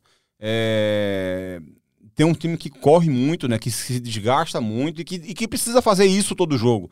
Não é um time. A Espanha pode tirar o pé se quisesse no segundo tempo. O Brasil pode tirar o pé no segundo tempo contra a Coreia. Ah, o Marrocos não pode tirar o pé nunca. Ele tem que estar sempre jogando daquele jeito ali, se esforçando para poder se manter vivo no jogo. Mas pelo talento da seleção portuguesa, é, eu, a- eu daria um favoritismo maior e acho muito por esse lado que Carvalho falou também, sabe? O fato de. Vamos olhar para Marrocos aqui como se fosse o melhor time do mundo? Vamos, É, vamos é, olhar para Marrocos aqui com, com respeito, porque é o que os caras já fizeram aqui, É, sabe? Na da Bélgica, fase, né? contra a Espanha, da Bélgica, 2 a exatamente. 0. Então vamos, vamos, vamos ter cuidado com isso aqui E e, um- a- e aprender. E tem um ponto também, Carlyle, é, desculpa, Cabral. Eu, eu já falei, 70-30, eu tô dando um Portugal favorito. Mas, se tem uma seleção que vai jogar em casa, é, é Ma- é Marrocos. Ah, no último jogo foi 30 e poucos mil no Marroquino Não, é- contra é- 4 ou 5 mil espanhóis. Não, Mas a Arábia e- e- Saudita também jogou em casa. É, é, mas, mas que o- ganhou, né, É, a ganhou Argentina. Argentina. Mas assim, eu acho que é, é a quarta Eu acho seleção. que não influencia na atuação de Portugal, mas ajuda a ajuda, é, isso motiva, na- motiva. no, no time de Marrocos. né? Veja, é, é e a contra quarta. a Espanha tem, tem a- a, a questão É, cultural. política, Cultural, tudo. geopolítica. Veja, se é o a qua- Hakimi nasceu em Madrid, né? e fez o gol, fez o gol do é. último gol de pênalti, né? E é muito pertinho, a, a fronteira Sim, é 40 é. quilômetros. É, É, Exatamente. um- uma das coisas que as pessoas falam, né? Não é uma frase bacana, é uma frase bem pesada, mas as pessoas dizem que é na, na praia da Espanha que os marroquinos que estão tentando encontrar uma vida melhor naufragam. É lá que eles, que eles morrem, que eles né, desembarcam ou, ou nadam até chegar a algum outro lugar, porque eles tentam sair do país da pobreza através do mar e é lá na Espanha que eles acabam morrendo, acabam tendo são, são É presos o lugar e mais tal. próximo É entre mais a preso, África e a. Europa. É, e, e, assim, é a quarta seleção africana a chegar na- nas quartas de final. Camarões 90, é, Senegal 2002 e Gana. Gana, de, em 2010, de ótima lembrança para mim, no caso. É contra É, o Uruguai, Uruguai. daquele pênalti. É, um dos maiores jogos da história da Copa. E Para o E- Uruguai, e- né? Não, acho que sim, acho que como um todo. Acho que aquele jogo foi sensacional. E, o, e agora Marrocos. E Marrocos é a primeira seleção árabe numa Copa disputada num, num, num país árabe. Então, eu acho que vai ter todo ali. Eu acho que vai. Torcedor do Catar. vai- eu acho que vai estar todo mundo que tá lá. É. Sem ser. Sem, quem não for português, o estádio vai ser todo pro Marrocos. Vamos falar do Brasil então? Carlyle, é, e essa seleção brasileira, em que. Como é que ela chega? Como é que você visualiza ah, todo o potencial desse time? Quais são os cuidados que tem que ter com a Croácia? E também, evidentemente, fazer nosso é, favoritômetro aqui do percentual. É, Eu colocaria também. Eu colocaria 70-30. Eu acho que o Brasil é bem favorito. Não chega inteiro pela condição física de Neymar ainda, mas não chega com desfalque por conta de cartão amarelo. Você tem Casemiro aí zerado. Você tem. Tem lateral, não vou dizer laterais inteiro, que, inteiros, porque Alexandre pode ser que volte, né? Não sei como ele vai estar, mas pelo treinamento dele de hoje e de ontem, já, já pode voltar. Mas tem Danilo, que já poderia fazer essa função também. Você tem os meninos voando lá na frente. É, Martinelli aí pedindo espaço, Vinícius Júnior jogando muito. Você tem do outro lado Rafinha. Rafinha estreou, né? É, Estreou, né? é, Fez um exatamente. primeiro grande jogo dele. Você tem Anthony que pode mudar. Enfim, Paquetá crescendo. É, único, não seria um ponto de interrogação. Eu acho que talvez é, uma manchinha para o Brasil brilhar, ou no meio desse brilho, seria Neymar. Neymar jogando em sua real condição física, técnica e tática acima de tudo, acho que o Brasil tem tudo para deslanchar. O problema é a, a condição física, obviamente, e ainda Neymar querendo, vendo aí Messi brilhando, vendo é, Mbappé. Mbappé Os brilhando, dois ele- companheiros de, de, de time dele. e de time, né? E, e querer mostrar algo mais. Então, acho que ficaria só com esse sinão. Mas a seleção brasileira está muito bem e está preparada para contra-ataque, diferentemente de 2014, de 2018, de 2010, de 2006, de outras, outras, outras mundiais que ele aparecia também como favorito. João, e você, como é que tá vendo essa E, sim, seleção e, perdão, e com um Diga lá. grande goleiro. Sim. Talvez se fosse fazer a seleção da Copa, eu colocaria Alisson como. E gato ainda mais, viu? É, é porque ele a barba esconde. Não, é, né, Quando ele né, não tirou- tô falando da idade Não, dele, não. é- tô falando da idade dele, bonito, não. é um O homem- é um homem bonito. bonito. É, como eu falei antes, eu acho que esse, esse jogo é o que tem maior disparidade entre as seleções. Eu daria 80 a 20 pro Brasil. É, o Brasil é um time que. Pronto, a seleção. Você, Eu- eu- agora me deu um pouquinho de medo. Só um pouquinho de medo. Mas vai lá, João. É, a o Brasil é um time que tá definido. Você consegue Vou fazer. baixar meu favoritismo do Brasil. O, o meu continua 80 a 20. É, é um time que está definido. a- a- o torcedor brasileiro sabe a seleção, qual é a escalação da seleção. né? Tem a questão da lateral esquerda, mas também se Alexandre puder jogar, joga a, é, Danilo ali, invertido, Militão, também não muda muita coisa. É, é um time que está definido, um time que está jogando bem, jogou bem contra a. Porque ele é bom coletivamente e É, individualmente. exatamente, Né, tá jogando muito, velho. Se o Brasil- Veja só, o Brasil contra a Sérvia, quando ele venceu 2x0, é, a gente foi lembrar aqui qual foi a melhor estreia do Brasil em O Copas. Brasil passou os dois jogos sem levar um chute em gol. É, o, time, contra o, time, a Coreia- o time titular do Brasil tomou É. quatro chutes em direção ao gol, pô. É, em três e depois, jogos. e pô. depois que tava ganhando de. É. quatro da isso. Coreia. Então, Dois, o, três, o- três o Brasil jogos. tá só. Assim, nos jogos que fez com o time titular, eu descarto Camarões ali. Mas assim, Não, titular só. é, o, o, o- o- a, quando fez a estreia contra a Sérvia, a discussão era, qual era é, foi a melhor estreia do Brasil desde quanto? Aí você vai voltar lá atrás pra tentar achar uma estreia tão boa quanto a do Brasil. Que eu vi, é a melhor estreia do Brasil em Copas. Porque se comparou com a de 82, né? Que até saiu atrás e tal. PT2 foi é um, Saiu- jogo, o jogo mais marcante assim da minha infância, porque foi o jogo que eu que eu, pelo menos eu marco na minha memória como o jogo em que eu fui apresentador de futebol. Eu não tinha E nascido eu ainda, nunca não. esqueci. Eu É, tá Cabral bom, depois. Conversa mais com o teu lanche.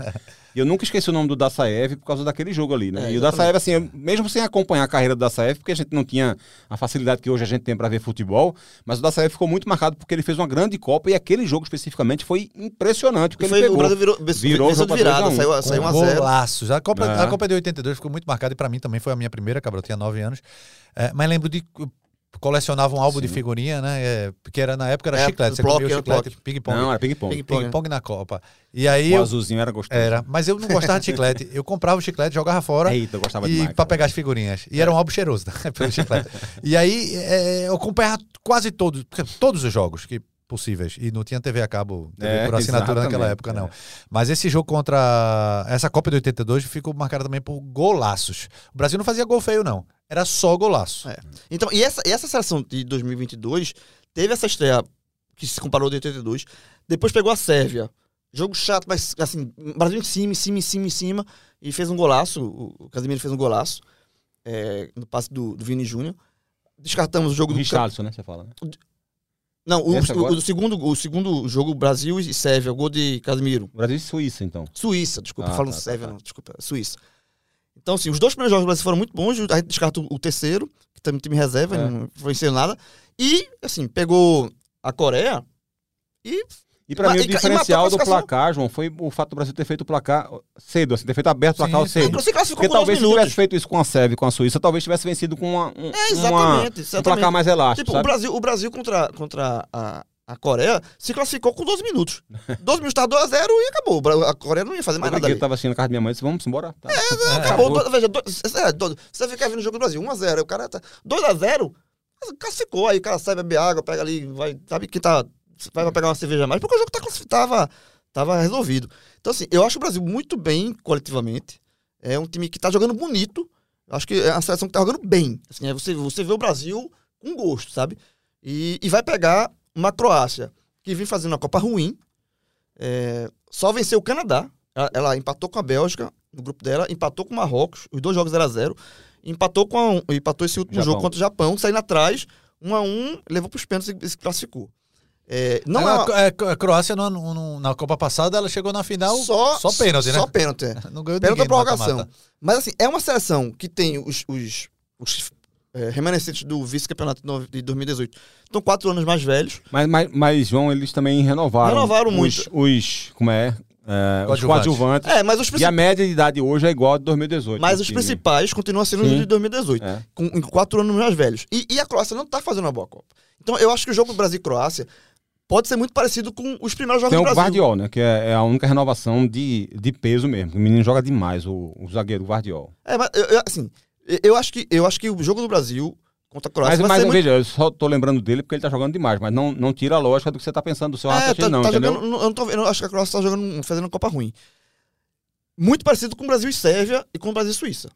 Assim, é um jogo que o Brasil vai tomar iniciativa, a Croácia vai ficar recuada, vai tentar chegar em contra-ataque e tal, mas o Brasil vai martelar, o Brasil vai martelar, o Brasil vai martelar. Na hora que o Brasil fizer, se o Brasil abrir o placar, é, é, é- Quanto é- antes abrir o placar, Placar maior melhor. a perspectiva de aumentar o placar, é, de não que o placar é elástico, assim, né? é fazer 1 a 0 e se o Brasil fizer 1 a 0 ele deu um passe e meio pra classificar. Se a Croácia tivesse no grupo do Brasil, Croácia e Suíça, talvez a gente aqui estivesse falando que Suíça pudesse endurecer mais o jogo do que a própria Croácia. Hã? Porque eu, eu acho a Croácia mais talentosa. Sim. Mas como time, taticamente, eu gostava mais da Suíça Também. também. É, me surpreendi muito com o 6x1 pelos dois lados, sabe? Pelo, pelo que Portugal produziu, e eu não estava esperando, porque eu não gosto do trabalho de Fernando Santos. E a Suíça ter tomado 6x1 O também. treinador falou que tem muita gente com virose, né? Tá muito gente. É, né? de- É, depois do jogo é-. É, depois do jogo é. Depois de jogar Eu faria virou. isso também. Eu acho que o time da Croácia ele tem bons. Eu, eu- eu gosto muito dos jogadores do meio-campo da, da seleção da, da Croácia e gosto muito do Brozovic, que é o primeiro volante. Muito bom. Eu acho que ele é o cara, assim, a, a você não deixar jogar, sabe? Porque eu acho que uma coisa que me incomodou naquele jogo Brasil-Suíça foi que o Chaka teve espaço. E o Chaka faz a mesma função que o Brozovic, é o cara dessa- desse primeiro passe. E ele teve alguma, alguma liberdade. E aquilo incomodou o Brasil. Aquilo, em alguns momentos, a, a- a Suíça. Todos os momentos que a, que a Suíça conseguiu chegar, foi ele achando passe. Só que o Brasil tinha boa transição defensiva e tinha uma boa recuperação e não Sim, deixava finalizar. Sim, mas a, É, mas sim, mas a questão é. Ele estava tocando a ali. bola para Vargas, estava tocando a bola para Sou. O Brozovic pode tocar para o Modric. Pode tocar para o Perisic. É parecido de um, E aí incomoda mais. É. É mais chato. Sabe? Então, eu acho que isso pode ser ruim pro Brasil. Mas eu acho o Brasil muito melhor que a Croácia, muito melhor, individualmente, coletivamente. Eu também não gosto da Copa que a, que a Croácia faz. É, o, o Modric não está jogando no nível dele. Não está jogando no nível dele. E o time precisa. O primeiro jogo mesmo da, da Croácia. Todo, se você for pegar os melhores momentos da Croácia, só tem o Modric, praticamente. Porque toda jogada tá- ele tem que carimbar. Se ele não carimbar, a Croácia não faz nada. Aí fez um bom jogo na, na segunda partida. Mas também contra uma equipe, uma seleção fraquíssima do Canadá, assim, É. das mais fracas da Copa. Aí, depois de novo, dificuldade, sabe? E o Modric sem conseguir emplacar de fato. E contra o Japão teve. O primeiro tempo foi bem ruim. Bem ruim. Contra, contra a Bélgica mesmo, a lógica do jogo, a Bélgica A- deve, era pra meter uns pra três. Se, se, se... Mesmo jogando mal. Não. Depois que o Lukaku entrou o ali. Lukaku, o Lukaku perdeu três gols, É. assim, absurdos. É. Que ele não perderia. Então, assim, é, a, a- Croácia, ela tem que dar muito, se muito satisfeita por já estar nas quartas. é. Porque assim, ela não fez o Ela tem mais. Japão teve mais mérito pra chegar nas oitavas do que É, ela. ela, ela- a, Croácia tá na- ela- a Croácia tem mais resultado do que futebol na É. Copa. Ela tá nas quartas ali, assim, por muita, muita É. competência, obviamente, competência, mas teve muita sorte. O, o jogo da. O último jogo contra a Bélgica, se o Lukaku faz um daquele gol, a Croácia tava fora e o Brasil poderia estar enfrentando a Bélgica agora. É, E exatamente. seria, um, um- Exatamente. seria, e seria muito mais difícil Ah. do que tá enfrentando a Croácia. O Brasil, gente- quando o desenho saiu a tabela da Copa, a gente pensou o seguinte: A primeira, vai a se gente vai ser. Uruguai, vai se ser vingar Uruguai nas oitavas, na segunda pode ser Espanha, Bélgica. Dá e pra aí- se vingar da Bélgica, dá pra se vingar É. da França, dá pra se vingar É, da. poder, poder pegar todos os, os, algozes, né? Mas a tabela se abriu muito pro Brasil, porque a Coreia foi um descanso, a- a- assim, 5x1, 4, é, fácil, 4x1, fácil, foi um descanso pra seleção. Vai pegar a Croácia, que dos oito da- das seleções que sobraram, pra mim é a pior. E aí vai ter um grande teste finalmente na semifinal e, obviamente, na final. Mas eu acho que o Brasil passa. É, é, sabe, o sextou legal, assim. Aham. É o sextou tranquilo. Vai, vai, Não, vai, vai essa- sextar. Essa sexta, amigo, vai ter gente acordando antes de dizer bom dia, já vai dizer sexta. É, vai ser, o sexto, vai ser o sextou que a turma quer. Não vai ter aperreio, vai, vai, ver, vai ver o jogo. Carlari, Depois vai ter um grande jogo pra assistir. Vai secar a Argentina e pronto. eu ia apontar 90 a 10, agora eu vou apontar 51 a 49 diante desse grande otimismo de João. Mas na Copa. É perigoso, é Não, perigoso. eu vou apontar 65 a 35, porque apesar Nossa. de achar o Brasil muito melhor, a Croácia tem a capacidade individual. Eu acho que ela vai se adaptar mesmo, como disse o João. A, a Croácia não é um time de, de esperar o adversário e sair em contra-ataque, não é, até porque tenho um time relativamente lento. Mas contra o Brasil, todo mundo muda a sua estratégia. A única seleção, historicamente, que tenta preservar seu jogo é a Argentina. Aqui e ali, nem sempre, mas aqui e ali a Argentina tenta. E toda a seleção do mundo muda seu jeito de jogar. Toda ela. A Bélgica, em 2018, eliminou o Brasil mudando o jeito de jogar. Talvez a Espanha não, né? Agora. essa Espanha não mudaria. É esse tipo de, de- esse tipo, é, essa Espanha não mudaria, Carlalho. O estilo de jogo. Mas sabe uma coisa que eu duvidaria muito? Eu tava com isso na cabeça, já tinha até falado em algumas oportunidades em lives e tal. Ele manter o Rodri, por exemplo, como zagueiro contra o Brasil. Eu queria ver se ele mantinha. Não tem essa coragem. Não, não sei se ele teria, sabe? E assim, os zagueiros da Espanha também têm capacidade de passe. Então, ele, pô, vou pegar o Brasil, não vou deixar um, meu volante de zagueiro. Eu posso até botar ele se eu tomar um gol, mas agora não vou. Vou meter um zagueiro aqui, certo? Queria ver se ele fazia como ele fez de, é, é, de colocar o Lorente, que é outro volante, como lateral direito contra o Brasil. Não sei se ele faria. O estilo de jogo ela não- ele não vai mudar. Porque aí isso, é, isso tá, tá Sabe- sabe que dentro sou- da, da que seleção. sou O que ele de- treina não tinha. Mas, por exemplo, ele não ia ter 80% de posse de bola. Não ia ter 70%. Ele ia se incomodar, porque ele ia ver um jogo em que a Espanha teria 55%, 58% de posse de bola. E isso pra, pra Espanha já é muito ruim. É, era a Copa das Confederações, ou seja, Aham. Quase um amistoso. É. Mas Brasil Foi o melhor jogo do Filipão, né? Foi. O melhor jogo Mas do Filipão. por quê? Porque o Brasil foi é, agressivo demais na marcação e não deixou ele ter esse É, toquinho. Isso. Talvez para enfrentar a Espanha, um antídoto. Tu sabe que eu sou, eu sou fã desse toquinho, né? Esse estilo de jogo da Espanha. Eu esse sou, eu. Não, eu detesto. Eu- eu adoro. Eu Esse- detesto esse tipo de jogo. Não é porque eu acho chato, não. Porque eu acho que, que muitas vezes, assim, eu acho ele perigoso sem, sem necessidade. Como era o teu time lá no 45? Toquinho, toquinho, fumo. Toquinho, toquinho. Tu só fazia levar fumo. Não, não é porque assim, eu, eu esse, esse é um jargão que eu usava lá. Porque esses times que jogam, aí sai jogando, toquinho, aí, to, aí perde a bola no gol. Eu acho que esse, esse, esse, esse- esse é o time de, de jogo que ele só pode ser ap- aplicado em determinadas situações com um time muito bons. E aí e você quer popularizar esse tipo de jogo jogando um. O Diniz fazia isso com o Oeste, É, rebaixado, não. pô, ele O- fazia. o- pô. Ele tirava dois zagueiros e botava dois volantes. É. Um, um técnico do Santa Cruz Veja. que quis fazer isso aqui com o Santa Cruz e óbvio que você não tem condições. Então, assim, eu. eu E como é que o Diniz fez com o Oeste? o espaço foi rebaixado. Foi. Não, eu sei disso, mas ele fazia. Fazia, É, mas é, veja. vendo? O time era tão ruim. Veja, Quase Toquinho- foi rebaixado, mas ele fazia lá. É, mas- toquinho, toquinho pra mim eu entendo como posse de bola ofensiva. O jogo, o seu- o jogo da Chegar Espanha. atrás jogo- aí tinha gente logo no auge do, do tic-tac. Você, a bola pro goleiro, o goleiro não pode dar chutão, não. Tem que dar chutão. Joga até pra lateral. Não acho que tem que dar, não.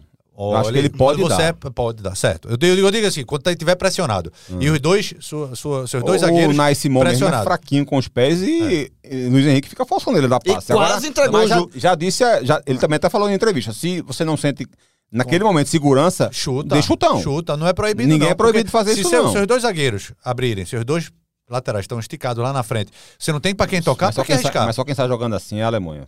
Dessas seleções aí por causa de Noia.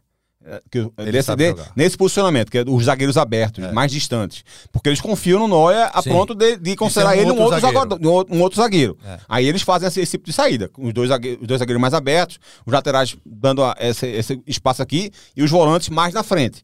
Porque eles confiam no Neuer, mas outra equipe não faz. É, mas não. eu digo num, num recuo pro goleiro. Eu tô Aham. dizendo na saída de bola. Num recuo pro goleiro. É, mas- é você criar a linha de passe É, pro é, goleiro. Você é. sair e criar a linha de É, passe pra pois ele, é. né? Então, chutão. Agora, passar do meio de campo, eu adoro esse esse toque-toque, o tic-tac da, da, da, da Espanha. Adoro. É isso, vamos embora. Acho que a gente conversou bem. A gente volta pra analisar a Lamentar, semifinal. lamentar só a eliminação do Uruguai por causa da arbit- arbitragem. Ok. O Uruguai ok. conseguiu ser eliminado no arbitragem com o VAR. Ok, Deixar no- aqui meu, meu ponto de protesto. Ok, na edição, João, é, Elias vai cortar essa, essa parte. parte. Carlyle, valeu, um abraço pra você. A gente Valeu. volta pra conversar na semifinal, né? Quanto tempo? Eu ainda era online que a gente fazia a embolada. Eu não sabia nem que tinha essa sala aqui. Maravilhosa, por sinal. Johnny, valeu, viu? Até a próxima, viu? Na semifinal a gente volta aqui, né? Chame sempre. E detalhe, comprei a camisa do Uruguai depois da eliminação. Boa. Porque, vai- tá- porque Quem- tava mais barata. Só, só pra marcar pra torcida aí, a gente volta a falar sobre isso na próxima edição. O João E vai cobrir parte- Holanda e Marrocos, tá, galera? Vamos ver qual vai ser o desempenho de Holanda e Marrocos. Um abraço pra todo mundo, a gente volta numa próxima edição do Embolada. Valeu, galera. Tchau, tchau, abraço.